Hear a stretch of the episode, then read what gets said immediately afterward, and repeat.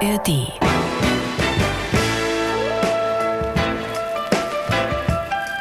Herzlich willkommen zurück zu unserem Podcast 50 Jahre Hip-Hop mit Songs in die Geschichte.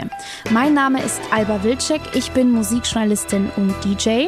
Und ich bin Falk Schacht, Musikjournalist und Autor. Und heute sprechen wir viel über die Elemente des Hip-Hops. Und wir klären auch, wo der Name Hip-Hop eigentlich herkommt und wie diese Kultur diesen Namen bekommt. In the 1970s, New York graffiti, rapping, and breaking became the prime expressions of a new young people subculture called hip hop.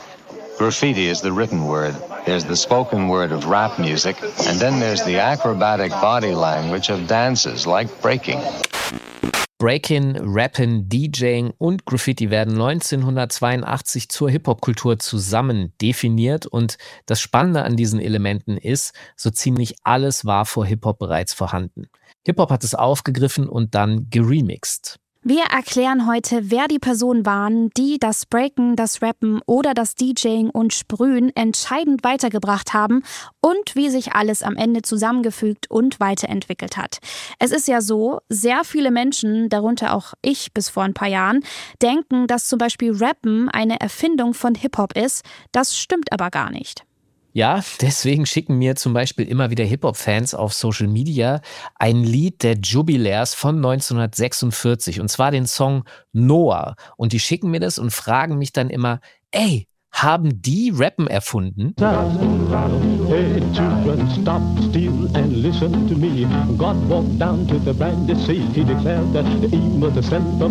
Das ist ganz offensichtlich Sprechgesang, aber schon von 1946. Es gibt ja auch ein Video zu, das könnt ihr jetzt nicht sehen, aber ich beschreibe es euch mal. Es ist in Schwarz-Weiß und da steht eine vierköpfige Band, also ein Gospel-Quartett und das singt im Harmony-Style. Und während die so singen, macht einer Sprechgesang dazu. Und all das erinnert ziemlich stark an das, was wir als Rap kennen seit den 70er Jahren. Nachher werden wir euch auf jeden Fall noch mehr solcher Songs vorspielen, in denen gerappt wurde und die entstanden sind, bevor die Hip-Hop-Kultur entstand.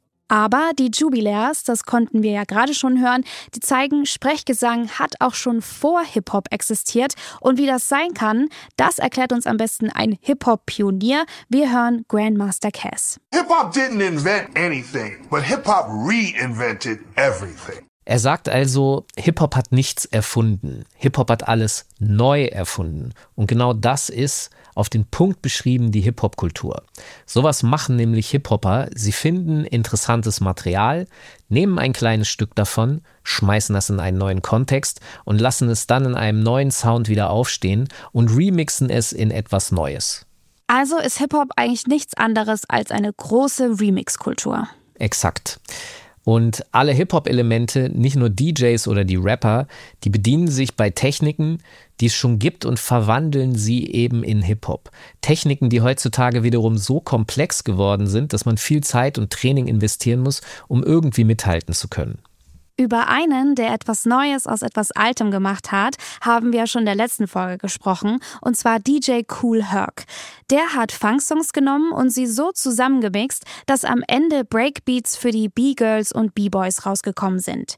Dazu haben wir in der letzten Folge den Track Apache von der Incredible Bongo Band gehört. Right und heute haben wir nochmal einen Funksong aus dieser Zeit dabei. Unser Song der Folge heißt heute It's Just Begun und ist vom Jimmy Caster Lounge. Dieser Song läuft auch heute noch auf den Blockpartys und Hip-Hop-Jams und repräsentiert mit seinem Titel wunderbar, worum es uns heute nämlich geht. Es fängt an, it's just begun. So haben die Elemente angefangen. Watch me now.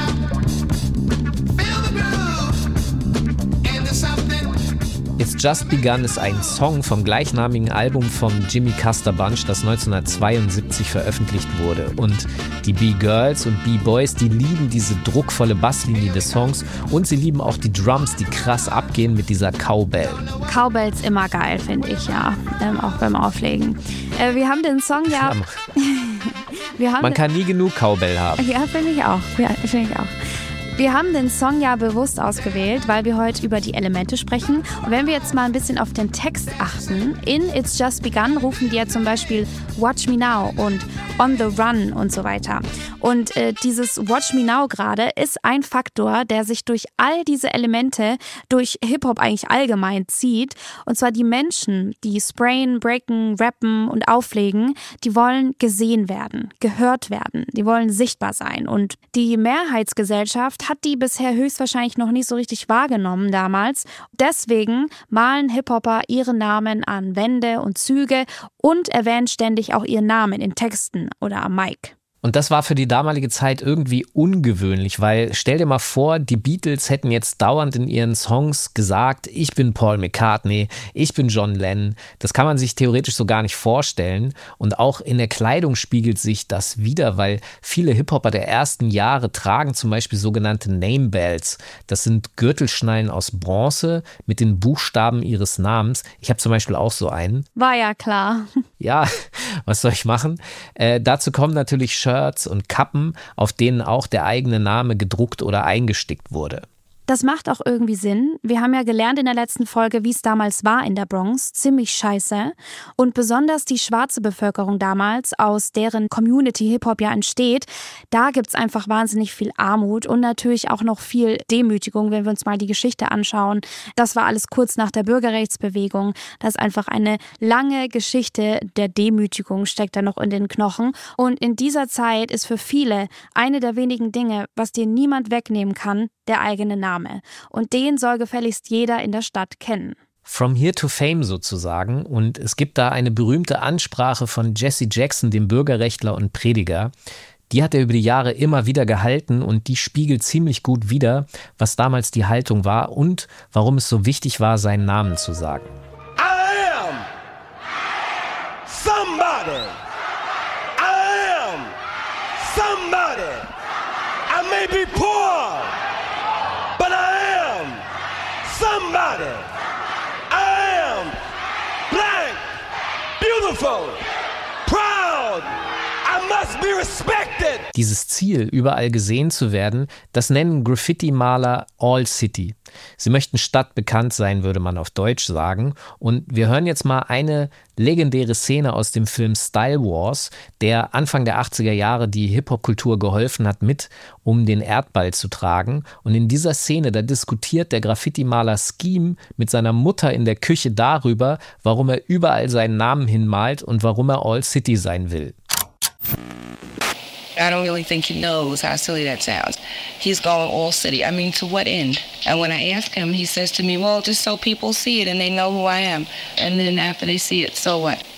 It's a matter of bombing, knowing that I can do it, you know? Every time I get in the train, almost every day I see my name. I say, yeah, you know, I was there, I bombed it. It's for me. It's not for nobody else to see. I don't care. I don't care about nobody else seeing it or the fact if they can read it or not.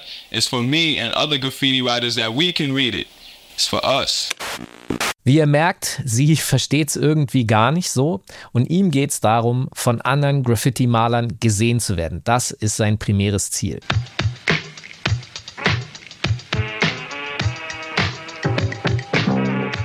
Wir bleiben jetzt gleich mal bei Graffiti als Hip-Hop-Element. Das ist ja eins der ältesten Elemente, wenn man so will, wenn nicht sogar das älteste.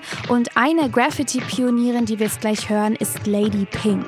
Lady Pink heißt eigentlich Sandra Fabara. Sie hat ecuadorianische Wurzeln und als eine der ersten hat sie damals in den frühen 80ern New York mit ihren Tags verschönert. Verschönert aus unserer Sicht heute, aber Anfang der 80er hat die Gesellschaft Graffiti nicht als Kunst gesehen, die eine Stadt verschönert und unverwechselbar macht, sondern eher als mutwillige Zerstörung. Und die Polizei war frühen Sprayern wie Lady Pink immer auf den Fersen.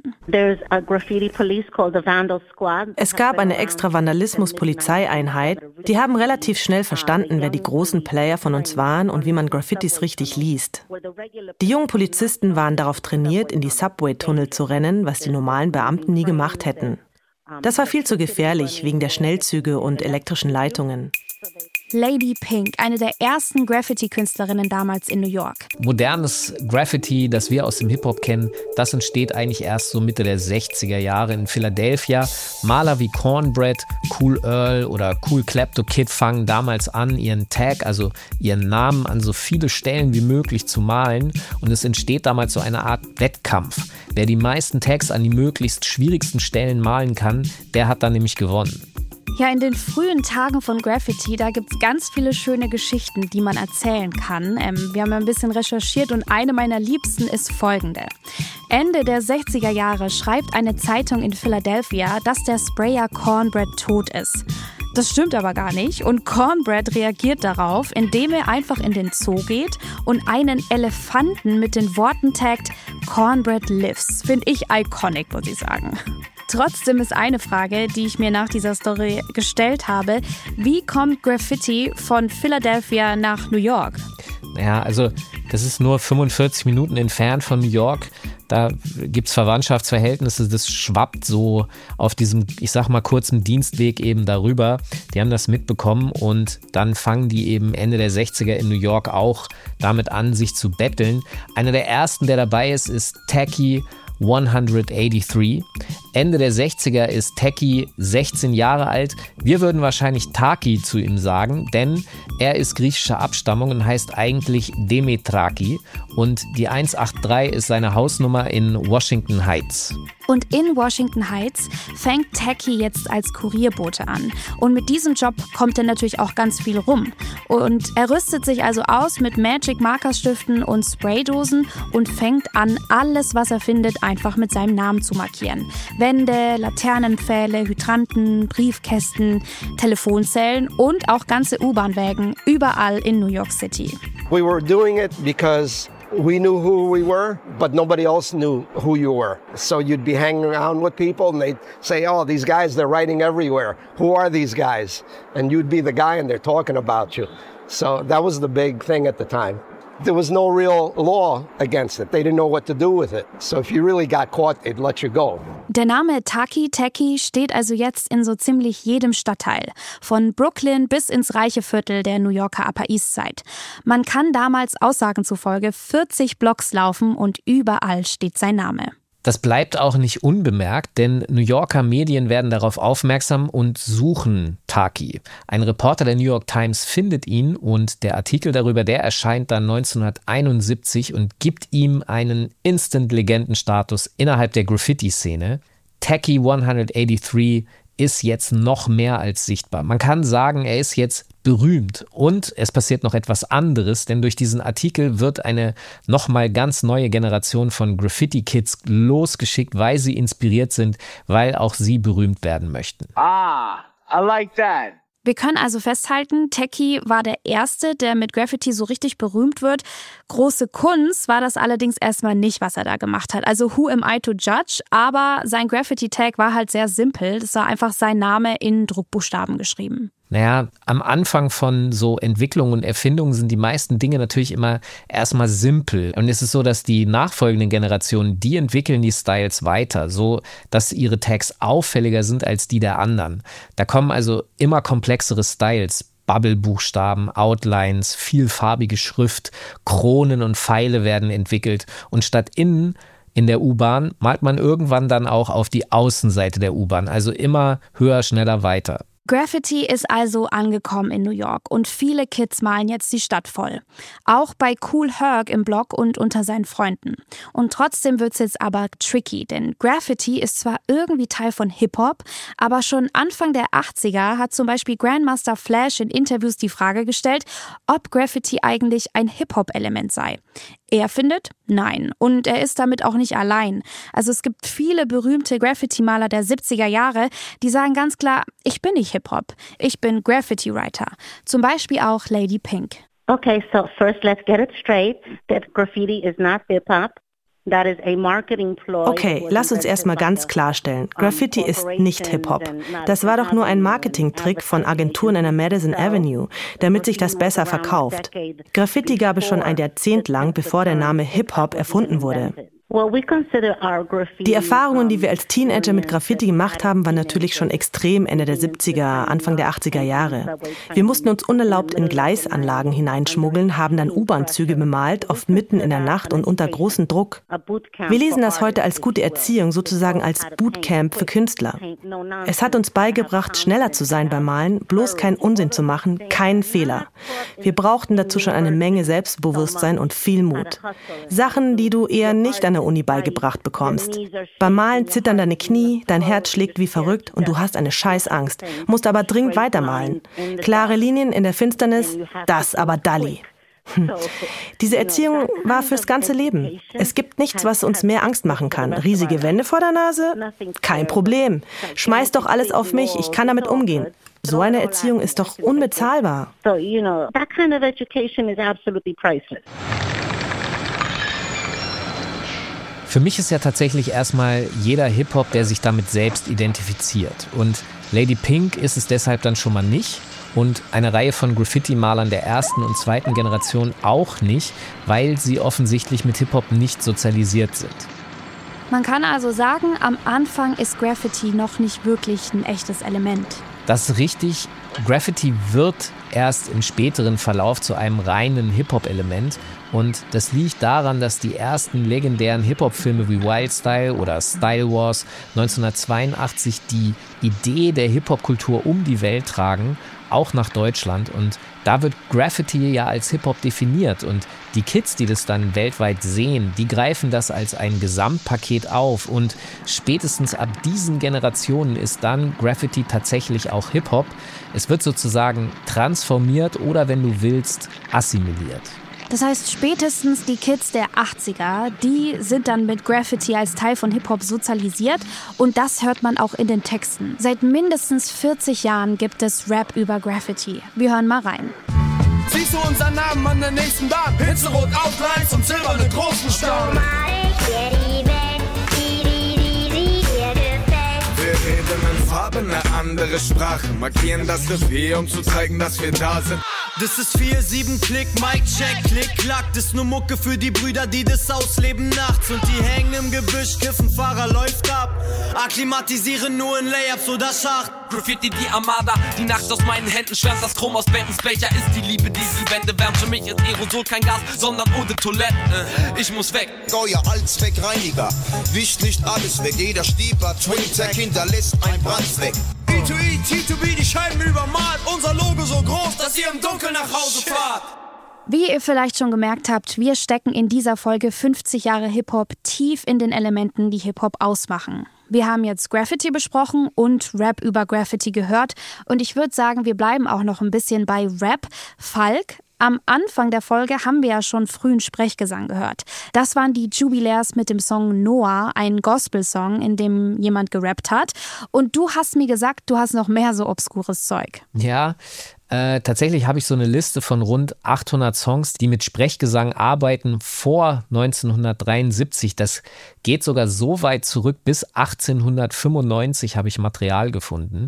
Und während die letzten Jahre die Jubilärs mit dem Video immer wieder rumgezeigt wurden und rumgereicht wurden, ich merke dann immer, dass so eine neue virale Welle ist, wenn mir Leute das halt schicken, hören wir jetzt mal Rap, der davor noch sogar entstanden ist, aus den 20er und 30er Jahren, das könnt ihr dann jetzt gerne in Zukunft rumreichen. Beans bought a hound from a man that lived in Turkey. He told a gal to dance and all making kind of turkey. Dance until the water carpet's off the floor. He said, he done nothing, just do it once more. Another woman got a name was me. A fresh man on me got every day. I knocked me down, stomped in the face. Have a trouble among the police raid. When they find out you believe what he said, Ich habe aber noch ein i-Tüpfelchen, so, äh, dass es noch more crazy macht. Denn wir haben vorhin den Jubilärsong Noah gehört. Das ist ein sogenannter Gospel-Standard. Also das heißt, das ist ein Song, der immer wieder gesungen wird von Gospelchören und äh, also auch da, wo nicht unbedingt Gospel stattfindet, ist halt ein Standard. Und Deshalb gibt es da tatsächlich auch eine deutsche Version von, die ich gefunden habe, von 1971. Der Herr sprach Noah, es kommt jetzt eine Flut. Zieh die Jacke aus, setze ab den Hut, nimm dir eine Axt, fang unverzüglich an, hol Sam, Kam und Jafet und bau dir einen Kahn. Noah sprach, Herr, ich glaube, das kann ich nicht. Der Herr sprach, Noah, mach kein störrisches Gesicht. Du weißt nie, was du kannst, bevor du es versuchst. Jetzt geh und hole Bauholz, auch wenn du leise fluchst. Gott, also es ist so Classic Allmann irgendwie, ne? Alles immer eindeutschen wollen. Ich muss ganz ehrlich sagen, da gefällt mir sogar Tommy Gottschalk besser. Wow, wow. Also das ist ja auch kein Rap, wirklich, Nee. was wir jetzt gerade gehört haben. Nee, es, also als Rap, ja, ja, schwierig. Also es ist kein Hip-Hop-Rap, es ist auf jeden Fall deutscher Sprechgesang. Wie wenn man jetzt hier den Erlkönig einrappen würde, sozusagen. Naja, am, am Ende des Tages ist das ja auch im Grunde sowas, was Rap ist. Es ist ein Gedicht, das rhythmisch aufgesagt wird und das gibt es tatsächlich im Grunde seit der Antike und deshalb findet man das zum Beispiel auch im Blues, im Rock, im Jazz, also bevor Hip-Hop entsteht. Und weil man damit so eine große Textmenge vermitteln kann, ist man auch in der Werbung aufmerksam geworden auf Rap und Grandmaster Cass, ein Hip-Hop-Pionier, den wir vorhin schon gehört haben aus den 70er Jahren, der hat zum Beispiel erzählt, dass es 1977 einen Werbespot gab, der die Kids in der Bronx inspiriert hat zu rappen. The early one of the earliest inspirations for rhyming and MCing came from a car commercial. Okay, a Great Bear commercial. And it used to go like this. We'll make your front end tight, we'll make your motor run right, line your wheels precisely. But to put it very nicely, hurry on down the Great Bear. If your shocks are gone, we'll put a new set in, and when you hear the price, you're sure to grin. Our guarantee is the best by far. It's as good for as long as you own your car. Buy it once and then forget it. We know you won't regret it. Hurry on down the Great Bear. And that was the original theme for how niggas starting rapping. That Great Bear commercial.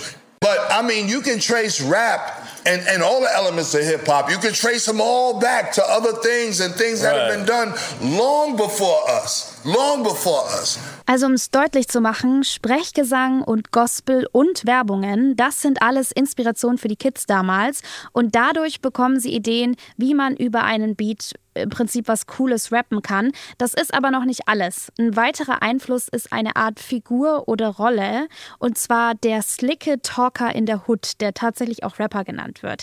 Das ist einfach ein Mann aus der Hood, der immer flotte Sprüche auf Lager hat, die quasi herausstellen, wie toll und überlegen er ist und viele dieser Sprüche, die reimen sich. Hier hören wir zum Beispiel einen Ausschnitt aus dem Film On the Black Hand Side von 1973. I'm the Bear Tucker, the milkshaker, the record breaker, and the population maker. the humdinger, the gunslinger, and the baby bringer. Dieser Film On the Black Hand Side ist besonders interessant, denn dieser slick talkende Rapper, der hat darin eine Line, die wir später bei Rappers Delight, dem ersten großen Hip-Hop-Welthit, wiederfinden. Wir haben das mal für euch zusammengeschnitten.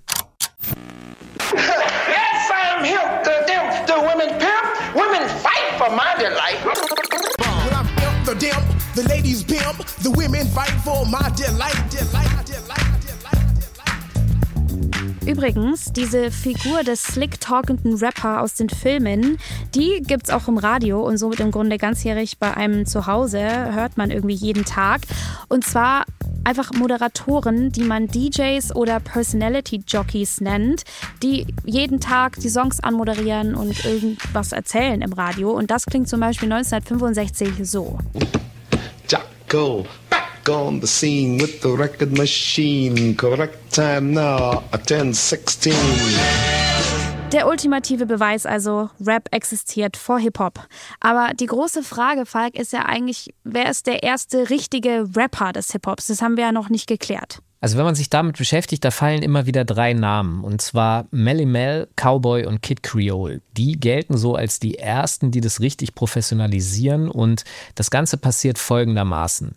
DJ Grandmaster Flash, über den wir gleich noch sprechen werden, der hat als DJ sehr komplexe Techniken entwickelt und der hat damit so viel zu tun, dass er einfach nicht mehr am Mikro selber Ansagen machen kann. Und, deshalb packt er sich drei Breaker, nämlich Melly Mel, Cowboy und Kid Creole, und drückt ihnen buchstäblich das Mikro in die Hand diese drei Tänzer, die finden Rappen tatsächlich auch dann richtig spannend und die entwickeln eben immer komplexere Reime und fangen auch an, Stories zu rappen und so. To the the inflators, the crowd makers, the heartbreakers, the earthquakers, the disco shakers, the king on the throne of the microphone, the belly bell. Rock well for the world's trade to the depths of hell. Rock, rock, y'all. It don't stop. I keep on. I choose to break it on. And I'm the kid Boogaloo. I'm the king of the crew. All the daddy girls wanna see what I do. So rock, y'all. Melly Mel, Cowboy und Kid Creole, die drei nennen sich jetzt selbst The Three MCs und die sind damit die ersten, die den Begriff MC so richtig im Hip-Hop benutzen.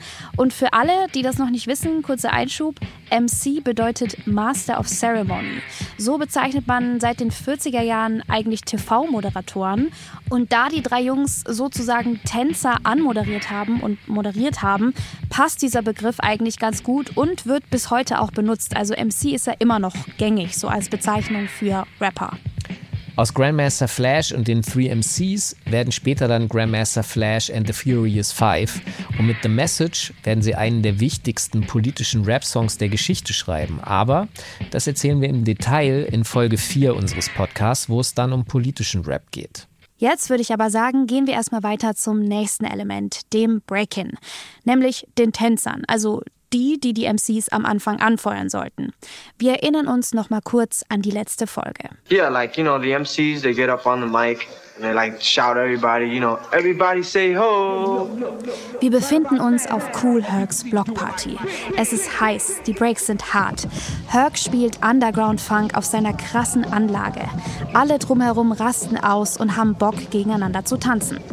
Gleich kommt wieder der Instrumental-Part im Song, die sogenannten Breaks. Da geht's besonders ab. Arm nach oben, Bein nach vorne und runter auf den Boden. Bam. Das, was die Leute da auf der Tanzfläche damals machen, das heißt erstmal noch nicht Breakdance. Das Ganze nennt man eigentlich Burning oder Rocking.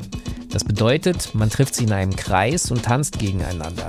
Es gibt da aber keine festgelegten Moves, weil das ist alles vollkommen Freestyle. Man versucht aber, seine Gegner dabei platt zu machen. Deshalb Burning. Ich burne meinen Gegner. Genau, und fürs Burning, um den Gegner platt zu machen, stellen die Tänzerinnen sich ein Bein oder drücken dem Gegner zum Beispiel den eigenen Hut ins Gesicht. Das ist alles sehr spielerisch. Man neckt sich gegenseitig und versucht, den anderen auszustechen und sich zu überbieten. Wir hören jetzt einen Interview-Ausschnitt von Jolly Rock. Das ist einer der ersten B-Boys aus den USA und der erzählt, wie genau das Burning funktioniert hat und wann es sich in Breaking verwandelt. The style, what we like to call burning, that's what was taking place late 60s, early 70s. And burning was more of a freestyle kind of a thing. It involved a lot of showing up the other person. embarrassing them, you mush them in the face, you do all kinds of stuff. Right, right. A lot of style, a lot of comical stuff with it. 73, it wasn't b-boying the way we know b-boying. The spinning on the floor and all the things that what you would recognize the modern b-boy, that's not till around 1975 somewhere. Cholly sagt also, alles beginnt im Stehen. Das ist das Burning. Und um 1974 und 75 herum, da gehen die ersten B-Boys zu Boden. Und ab da fängt die Entwicklung des modernen Break-Ins an, wie wir es kennen. Break-In ist eigentlich alles, was man unten am Boden macht. Neben dem Break-In entstehen dann in diesen Tanzkämpfen immer neue Bewegungen und Figuren. Wie gesagt, jeder will seinen Gegner überbieten und da ist der Kreativität auch keine Grenzen gesetzt.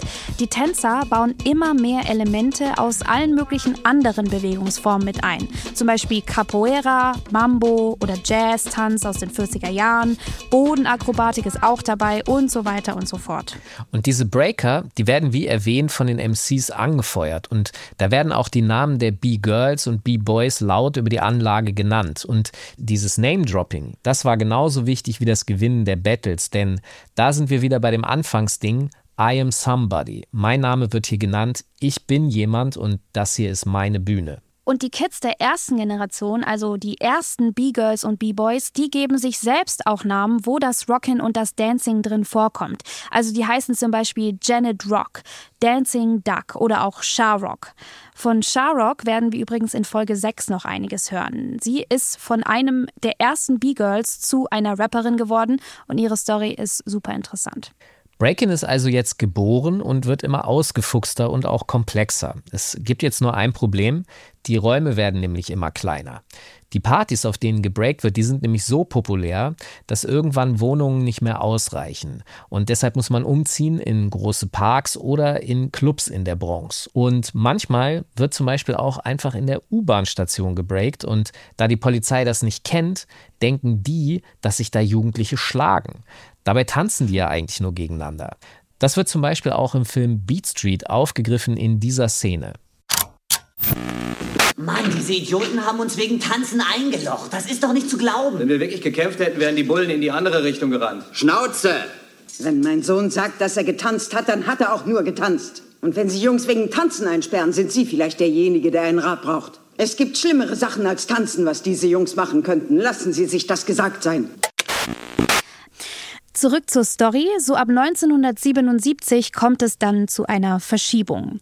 Die Aufmerksamkeit auf den Partys geht ein bisschen weg vom Break-In, das stirbt zu der Zeit fast aus, und die Rapper übernehmen, überall. Also es wird zwar weiterhin auch gebreakt, aber eben nicht mehr so viel.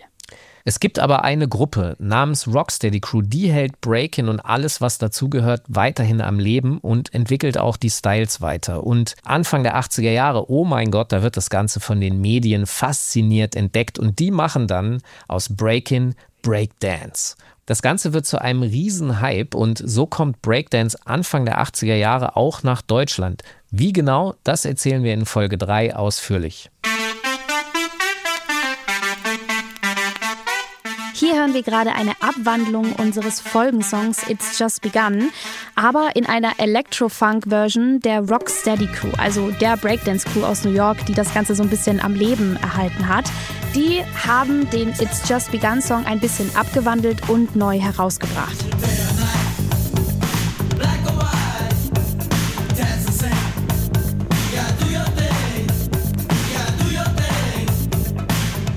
Manche werden sich hier in Deutschland auch vielleicht noch erinnern. Es gab einen riesen Hype um Breakdance und plötzlich war der ab 86 einfach weg. Was man aber den Deutschen oder vielmehr den Europäern auch zugutehalten kann, ist, dass sie dazu beigetragen haben, dass Breakdance am Leben erhalten wird. Mit dem Battle of the Year zum Beispiel. Das ist ein jährliches Tanzbattle in Deutschland. Das hat Anfang der 90er mit circa 500 Gästen angefangen und jetzt ist es eine weltweit anerkannte Meisterschaft mit bis zu rund 20.000 Besuchern in den letzten Jahren. Und nächstes Jahr, also 2024, da wird Breakdance sogar olympisch werden. Und wir sollten uns einfach mal überraschen lassen, wie es da weitergeht und wer die erste Goldmedaille im Breakdancen gewinnen wird. Ja, wild. Also da bin ich auf jeden Fall auch sehr gespannt, was dabei rauskommt. Übrigens, das muss ich jetzt kurz mal sagen, in Hommage an alle meine lieben Tänzer-Friends.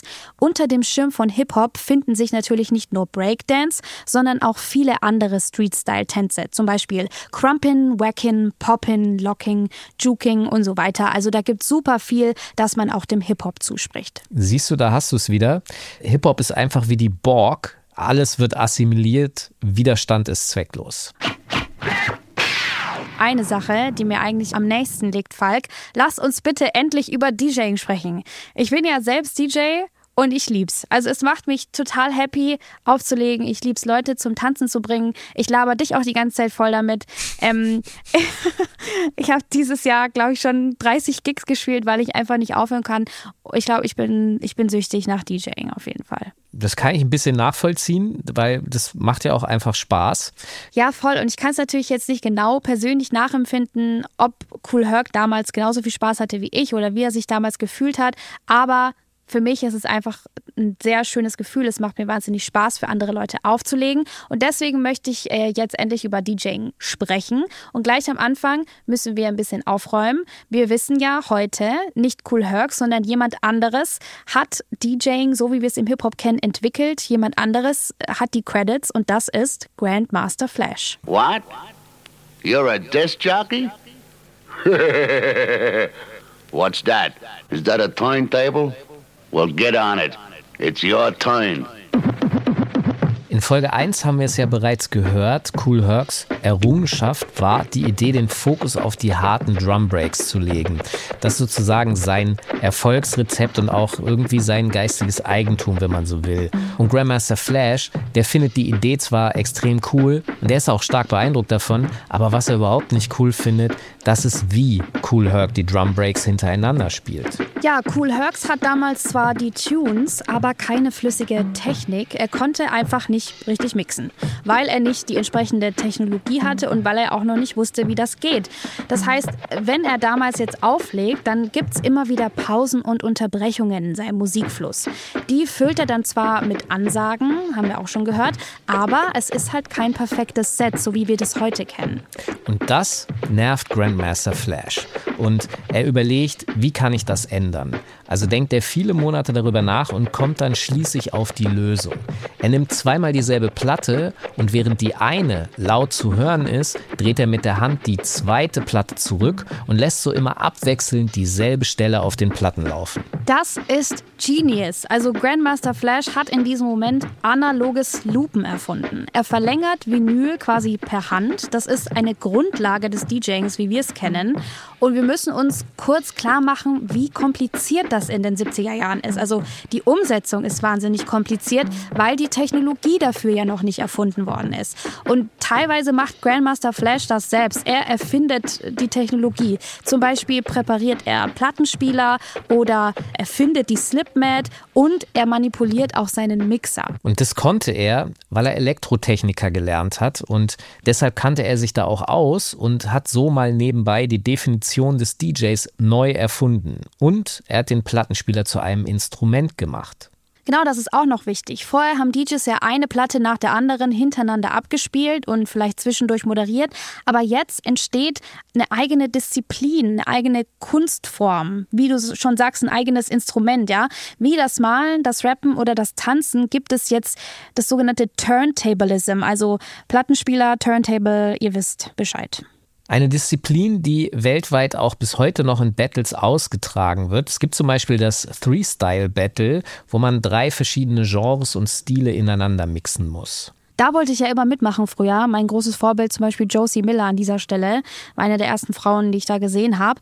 Aber ich Banausin bin ja irgendwann von den Turntables zu CDJs gewechselt, also quasi zu digitalen Turntables, weil es mich einfach so krass angekotzt hat, das immer überall mit hinzunehmen. Ähm, und es hat auch noch einen anderen Grund, über den wollte ich jetzt mit dir nochmal reden. Die DJs damals, die waren ja eigentlich Gott. Also das haben wir immer wieder besprochen. Herc, der DJ, ist der Urvater von Hip-Hop, nicht die Rapper. Die waren erstmal nur Beiwerk, sondern die DJs. Und heute ist es ja im Hip-Hop aber irgendwie andersherum. Also viele setzen ja auch bis heute zum Beispiel den Begriff Rap mit Hip-Hop gleich. Ja, das äh, kenne ich. Das passiert mir, äh, muss ich zugeben, selber auch. Aber ja, tatsächlich gibt es da eigentlich eine ganz klare Unterscheidung. Und KRS One hat uns mal folgenden Satz dafür hinterlassen. Und was KRS One damit sagen will, ist, Rap ist ein Element und Hip-Hop ist der Name der Kultur. Und das bedeutet, du lebst Hip-Hop und Rap ist etwas, was du tust. Ja, Rap und noch viel mehr. Ähm, ich will noch mal zurück zum DJing. Viele der neuen Rapperinnen, die haben auch alle kein DJ mehr. Die 01099 Boys zum Beispiel oder Apache oder so. Also auch kein DJ mehr im klassischen Sinne, der halt da oben steht und irgendwie die Crowd mit anheizt, sondern es gibt halt meistens nur Leute, die vielleicht DJs sind, aber auf der Bühne einfach die Songs abspielen. Ich frage mich, woran das liegt. Naja, der DJ, der war tatsächlich Gott und Gott hat diesen MC geboren, aber der MC hat sich über die Jahre vom DJ abgelöst, weil er ihn einfach nicht mehr braucht. Also das ist so die ganz unschöne Wahrheit dahinter.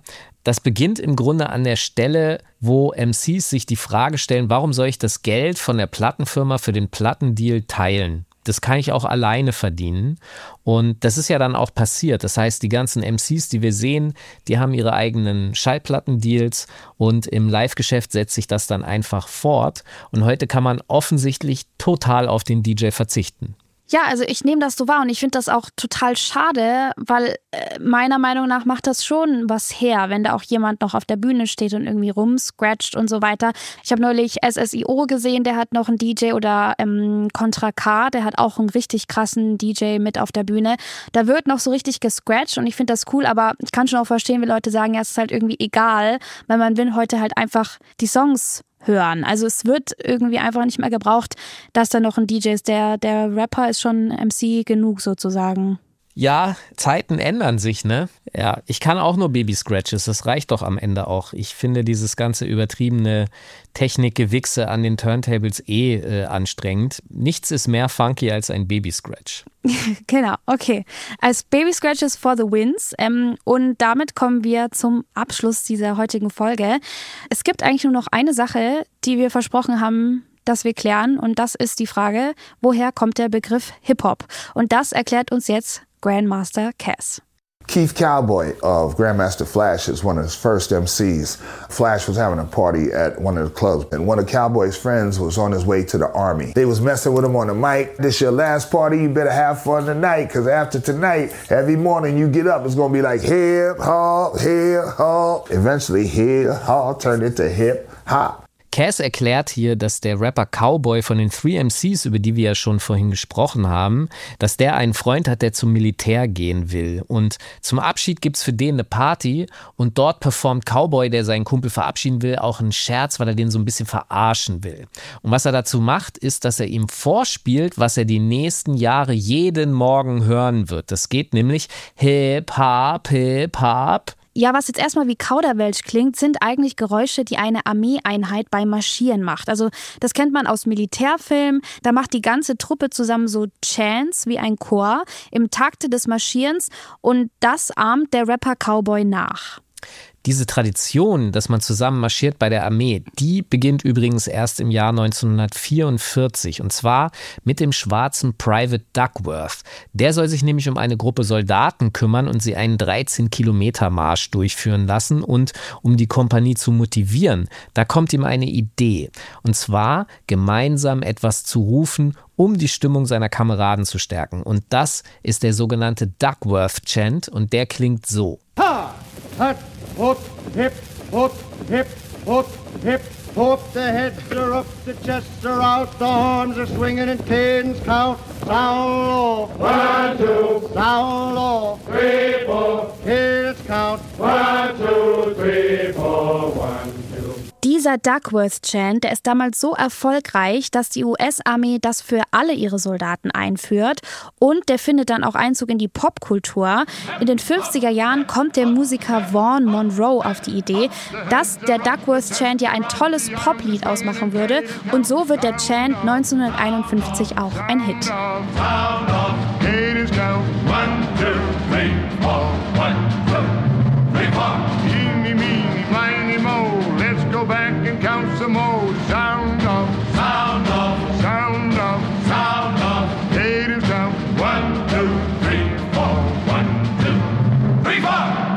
Und spätestens ab dieser Stelle ist die Militärkultur auch US-Popkultur, weil in so ziemlich jeder Familie in den USA Mitglieder bei der Armee sind.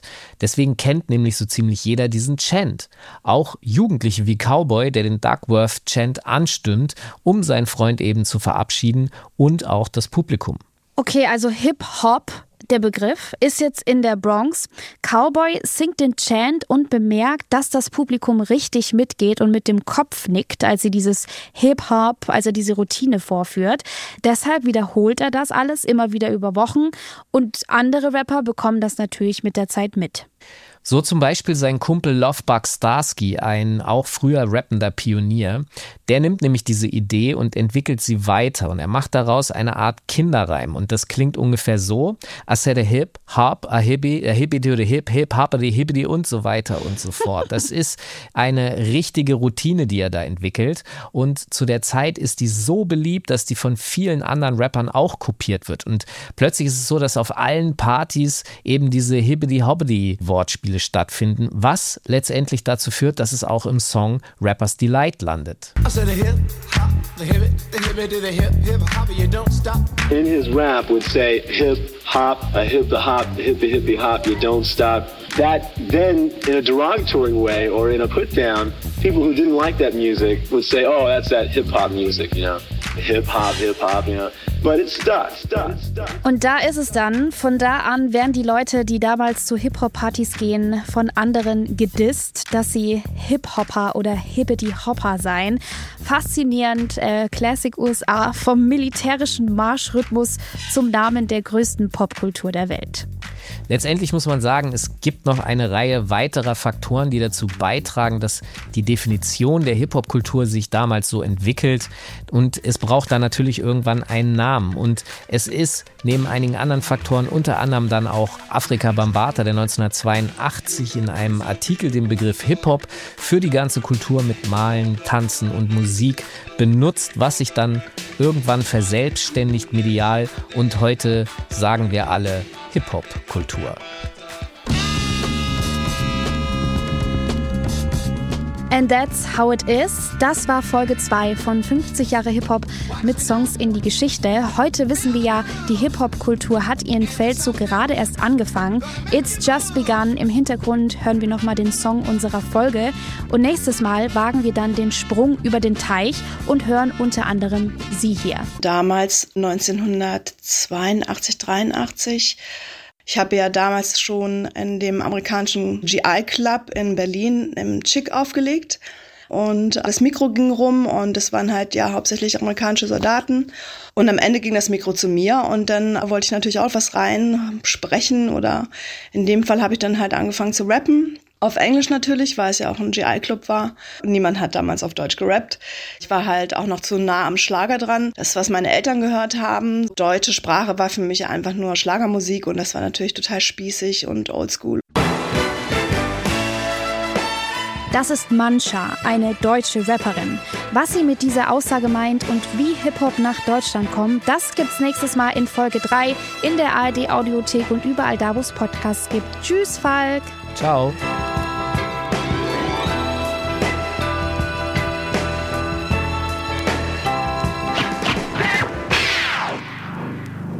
Jetzt haben wir aber noch einen Podcast-Tipp für euch. Levels and Soundtracks, das ist der musikalische Gaming-Podcast. Habt ihr euch eigentlich schon mal gefragt, was eure Lieblingsinfluencer so für Games zocken? Leute zum Beispiel wie Cold Mirror, Max Rockstar Nachtsheim oder Alex Prinz aka der dunkle Parabelritter. Dafür haben unsere Hosts Friedel Achten und Jakob Wiegrab genau das Richtige. Einmal die Woche laden sie sich spannende Menschen ein, um mit ihnen über ihre Lieblingsvideospiele und deren Soundtracks Soundtracks zu quatschen. Levels und Soundtracks, der musikalische Gaming-Podcast. Neue Folgen gibt's immer donnerstags um 19 Uhr live auf dem Twitch-Kanal der ARD und am darauffolgenden Mittwoch in der ARD Audiothek.